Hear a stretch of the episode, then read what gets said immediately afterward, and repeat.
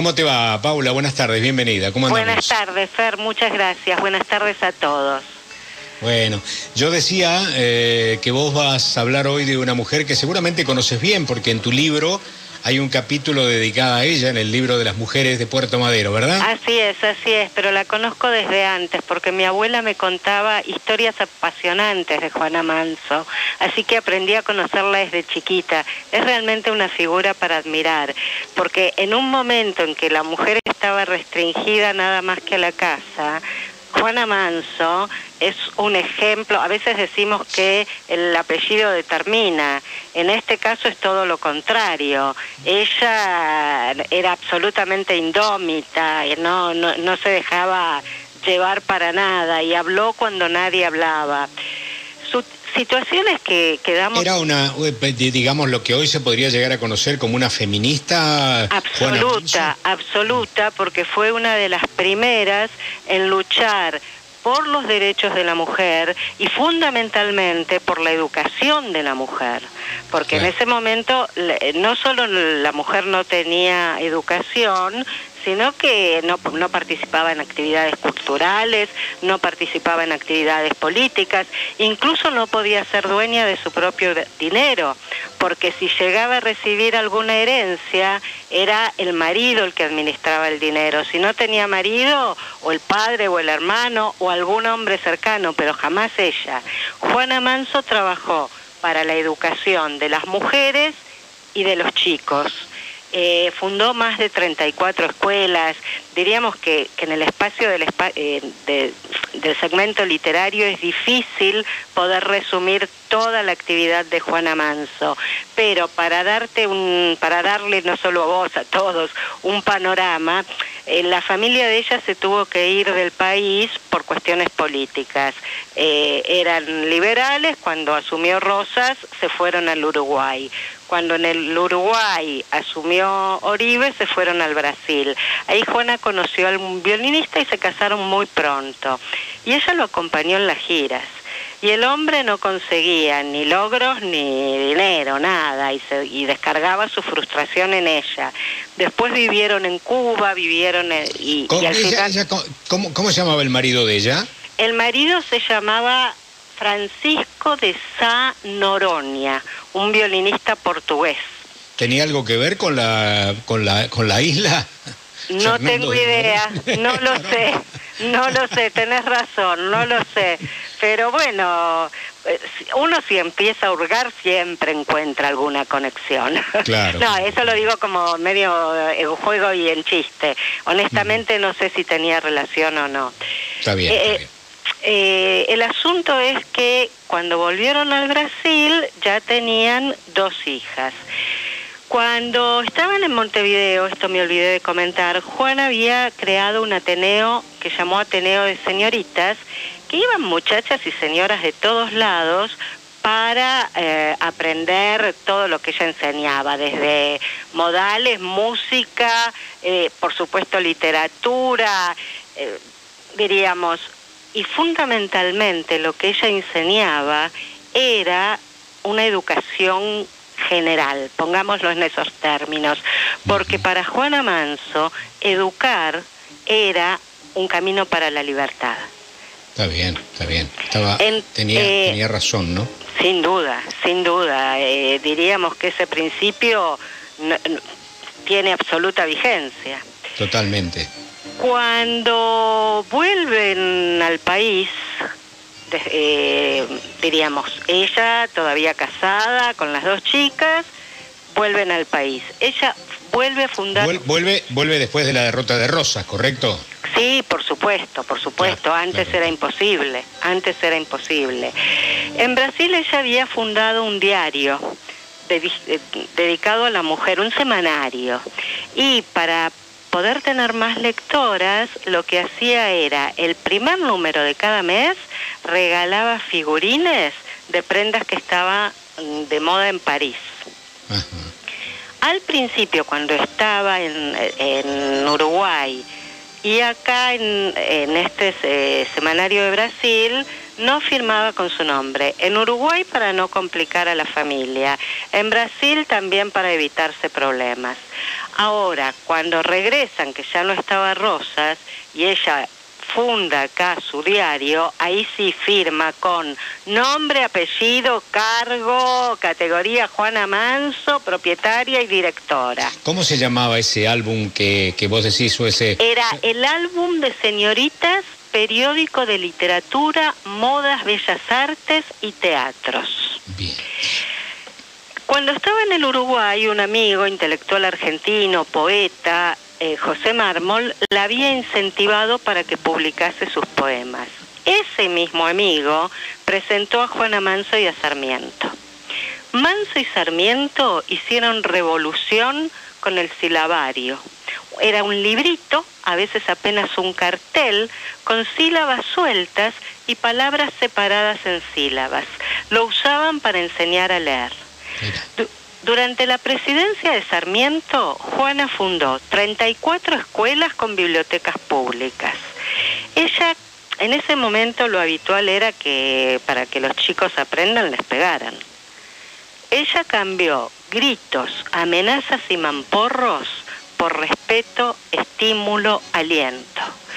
Otra de sus propuestas fue igualar el sistema de educación en los colegios públicos y privados nuevo gran alboroto. Fue la primera mujer vocal del Departamento de Escuelas, hecho por el que padeció severos ataques. Desde ese cargo, Manso propuso crear comisiones parroquiales que se ocuparan de los, de los chicos indigentes con alimento, ropa y libros, absolutamente básicos para el cuidado de la infancia. En lugar de seguir hablando yo, propongo compartir párrafos de una carta que ella le envió a Sarmiento en mayo de 1867, hace poco más de un siglo y medio. Destaco el mes por los hechos que ella relata. Y mm, solo un comentario, la palabra azafétida se refiere a una planta que se usaba para curar espasmos. El nombre popular era estiércol del diablo. Imagínate lo que era. Sí, sí, sí, El lenguaje de esta carta está adaptado para la radio. Evitamos el, encabezamiento y vamos directo a la lectura. Le escribió Juana Manso a Sarmiento. Después que recibí su carta me dirigí a San José de Flores, eligiendo el oeste como el trayecto que debía recorrer la idea. Oficié al juez de paz solicitando una sesión en la municipalidad, hablé con unos vecinos influyentes y como siempre no faltaron promesas ni palabras. Señalé el primero de agosto para la reunión, fui y me encontré en Taperas. Nuevo oficio al juez de paz, advirtiendo que yo no volvería el 15 del mismo mes. Vino el juez de paz a mi casa a decirme que los caminos estaban muy malos por causa de las lluvias y que ya me avisarían. Hasta la fecha estoy esperando el aviso. Llegaba septiembre y la inauguración de la vía férrea a Chivilcoy me resolví comenzar por aquel pueblo. Con harto trabajo pude llegar hasta allí, nadie sabía lo que me llevaba, de modo que no pudieron trabajar en contra. Conseguí que la idea de la biblioteca y la lectura pública a beneficio de sus primeros gastos de instalación fuesen incluidas en las festividades de la ocasión. Había llevado su libro Las escuelas y casi toda mi pequeña biblioteca eh, particular que envié después. Existen hoy 400 volúmenes porque he pedido más que un ciego. En diciembre del año del pasado año intenté y llegué a anunciar una segunda lectura para beneficio de los fondos de la biblioteca, pero se adelantó Mr. Herman y escamoteó 17 mil pesos que yo codicié en vano para la biblioteca. Determiné ir en abril. Apenas llegó, me encuentro con que será preciso ceder la mitad del producto para el Club Higiénico de San Nicolás. Yo sola habría resistido, pero la propia comisión de la biblioteca accedía. ¿Qué hacer entonces? Resignarse a posponer siempre la educación. Hubo bastante concurrencia, fui muy aplaudida, no había en vista otra diversión, me habían cercenado el producto de la primera, proyecté otra función, Los artistas que debían ayudarme exigieron la tercera parte. ¿Qué hacer? Valía más algo que nada. El sábado por la mañana, cuenta Sara Juana Manso, supe que se trabajaba abiertamente contra la lectura, con el pretexto de que una compañía dramática había prometido una función a beneficio de los fondos de la biblioteca. Me dirigí a la comisión de la biblioteca diciéndole que si se deudaba del éxito de la lectura, que yo no tenía empeño en lucir mis habilidades, si no querían que los recursos de la biblioteca viniesen por mi mano, no insistiría tampoco en ofrecerlos, ni pecuniarios ni en colecciones de libros. La comisión me contestó verbalmente por su secretario que la lectura tendría lugar. Y así fue. Se había introducido personas sin entrada que apenas comencé a leer, principiaron a pifiarme, yo suspendí y les hice presente que los que no quisieran oír no eran obligados a permanecer allí, que yo no podía, no ponía nada en mi bolsillo y venía solo a trabajar por el bien de la localidad.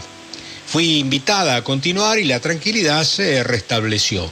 Con todo, la barra impaga no estaba tranquila y tomaron el partido de apedrear fuera del edificio cuyas paredes y techos son de fierro. Era preciso terminar y lo hice despidiéndome por largo tiempo de aquel, de aquel pueblo cuyo vecindario no culpaba el desacato cometido. He sabido después que unos, que han, unos han dicho, si queremos biblioteca no necesitamos que la señora Manso nos la dé. Otros han dicho, ¿por qué 20 o 30 vecinos hemos de costear biblioteca para 10 o 12 mil vecinos que tiene este partido? Otros dicen que predico en mis lecturas la inmoralidad. No hay, pues, ni la posibilidad de hacer el bien. Si yo tuviese un pedestal de oro, pero pobre como soy y sola, es fácil echarme acefétida en la ropa y hacerme una ovación de cascotazos. No necesito señalar cuáles son los obstáculos a la difusión de la enseñanza. Se quiere el país sumido en la ignorancia para dominarlo mejor. No me crea usted pusilánime, no me falte el valor pero la propia Biblia contiene aquellas instrucciones del Cristo a sus discípulos sobre sacudir el polvo de sus sandalias de los lugares donde se negasen a oírlos. ¿Debo exponerme a que me echen vitriolo en los ojos o me dilapiden a cascotazos porque les digo que hagan escuelas para educar a los niños y fundo bibliotecas? Juana Manso continuó esa carta con Sarmiento diciendo, el producto apurado ha sido colocado en el Banco de la Provincia bajo las siguientes condiciones.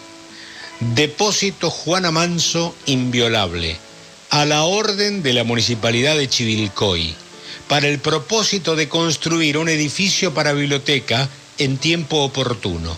Como los municipios no se disuelven en caso de suceder eso con la sociedad prevista para la construcción de la biblioteca, el dinero no se perderá. Esto es lógico y elocuente. Firma su afectísima Juana Manso. Estos son solo unos párrafos de una larguísima carta, pero que nos dan una idea de cuál era la situación social, laboral, qué es lo que estaba pasando en ese momento.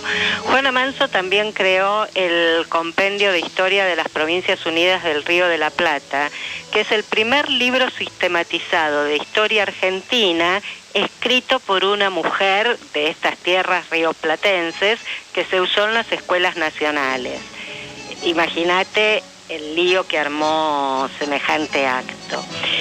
Ella murió a los 55 años. No vio concretada una de sus iniciativas, la eliminación del castigo físico en las escuelas. Si me pedís que resuma la gran, gran actividad de Juana Manso en dos frases, digo, para ella la responsabilidad de las obligaciones, perdón, al revés, para ella las obligaciones se basaban en la responsabilidad propia, nada más y aseguraba que sin educación no había, agrego no hay, libertad posible. Juana Manso, una de nuestras grandes pioneras. bueno, y una de las y una de las mujeres que lleva su nombre o tiene su nombre instalado, intronizado en Puerto en Puerto Madero. yo, quiero, yo quiero recordar que Paula junto a María Esther Vaso Domínguez han hecho un libro fantástico que se llama Mujeres de Puerto Madero un barrio muy popular de la aristocracia porteña, diríamos, o argentina, que tiene este detalle, ¿no? Que todas las calles tienen nombres de mujeres. Y seguramente mucha gente pasa y dice, ¿dónde vivís? La calle Juana Manso. Y no tienen la menor idea de la historia que tiene detrás este nombre y esta mujer. Así que me pareció interesante porque creo que es coincidente con la fecha de su nacimiento, mañana. Así es, así es. Mañana se cumplen 202 años de su nacimiento. Me pareció oportuno recordarla. Sí, porque además se emparenta mucho con el aniversario cercano que tiene el nacimiento de Sábato. De Sábato nos hemos claro, ocupado. Exactamente, en otro momento, sí que es bueno que vayamos sustituyendo nuestra temática. Mira, Paulita, ya que estás, yo te voy a someter a una a una tortura, podríamos decir, no tortura de las de las que uno puede imaginar, sino a una, este no sos vos. No, no, a una mortificación, mortificación de tu de tu corazón, porque nos acaba de llegar una foto a Jorge Elías y a mí, una foto realmente increíble. Nos mandan una foto de una de un colegio en el Chaco. Sí. ¿Sí? Es una escuela de gestión social. Corregime, Jorge, si estoy diciendo mal. Estás ¿Mm? diciendo bien. Es una escuela de gestión social que funcionan en esa provincia. Ajá. Y los estudiantes, a propósito de haber sido el Día de la Bandera, viste que juran promesa a la bandera. Sí. ¿Sí? Bueno. En esta escuela que nos mandan, los estudiantes usan un uniforme rojo. Pero lo más curioso de todo es que se izan tres banderas. Y atención, la argentina, la venezolana y la cubana. el, director, el director de esta escuela no tiene ningún título docente. Es un viejo conocido de las refriegas piqueteras en otros tiempos en la ciudad de Buenos Aires. Un tipo que se llama Emerenciano Sena yo no sé si vos lo recordás, Jorge, era uno de los que más se movilizaban, uno de los más combativos, uno de los que más tenía refriegas con la prensa, un hombre de un discurso, de un discurso menor, playito, chiquito, irritante. Me he peleado con él alguna vez en, en la radio. Bueno, el hombre fue designado como director sin título docente de este colegio, de esta escuela, por Capitanich. Bueno, la foto es la foto es patética y el texto que acabo de compartir con ustedes es mucho más, todavía. Más, patético todavía. Ahora, realmente es más que patético, triste eh, y, y bueno, yo no sé nada de derecho, francamente, pero me parece inconstitucional. ¿Desde qué lugar? Yo quiero pensar que vivimos en un país que la educación no puede ir cualquiera y meterse como Pancho por su casa y decir hola soy director.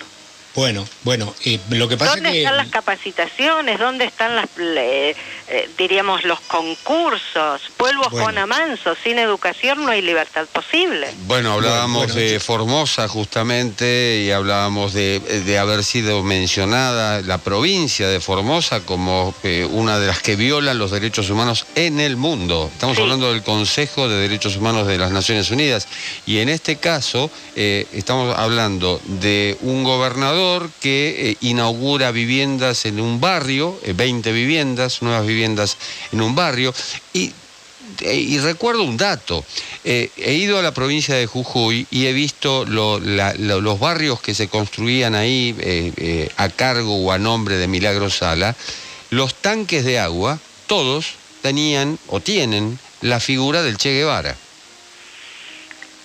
Claro.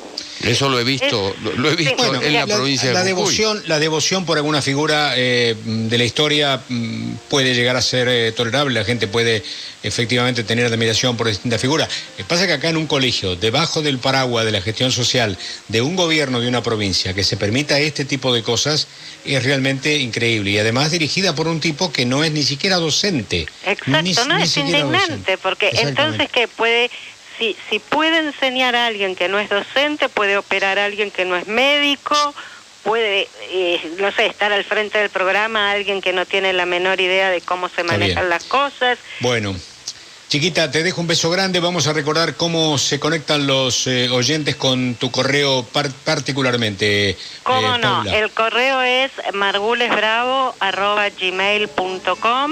En un ratito este trabajo va a estar en la página de la radio, continental.com.ar. También lo pueden encontrar en paulamargules.com.ar y ubicarme a mí con mi nombre por las redes. Invito a visitar Instagram porque siempre publico algún aporte literario, alguna lectura. Bien. Gracias, Paula. Gracias a vos por todo.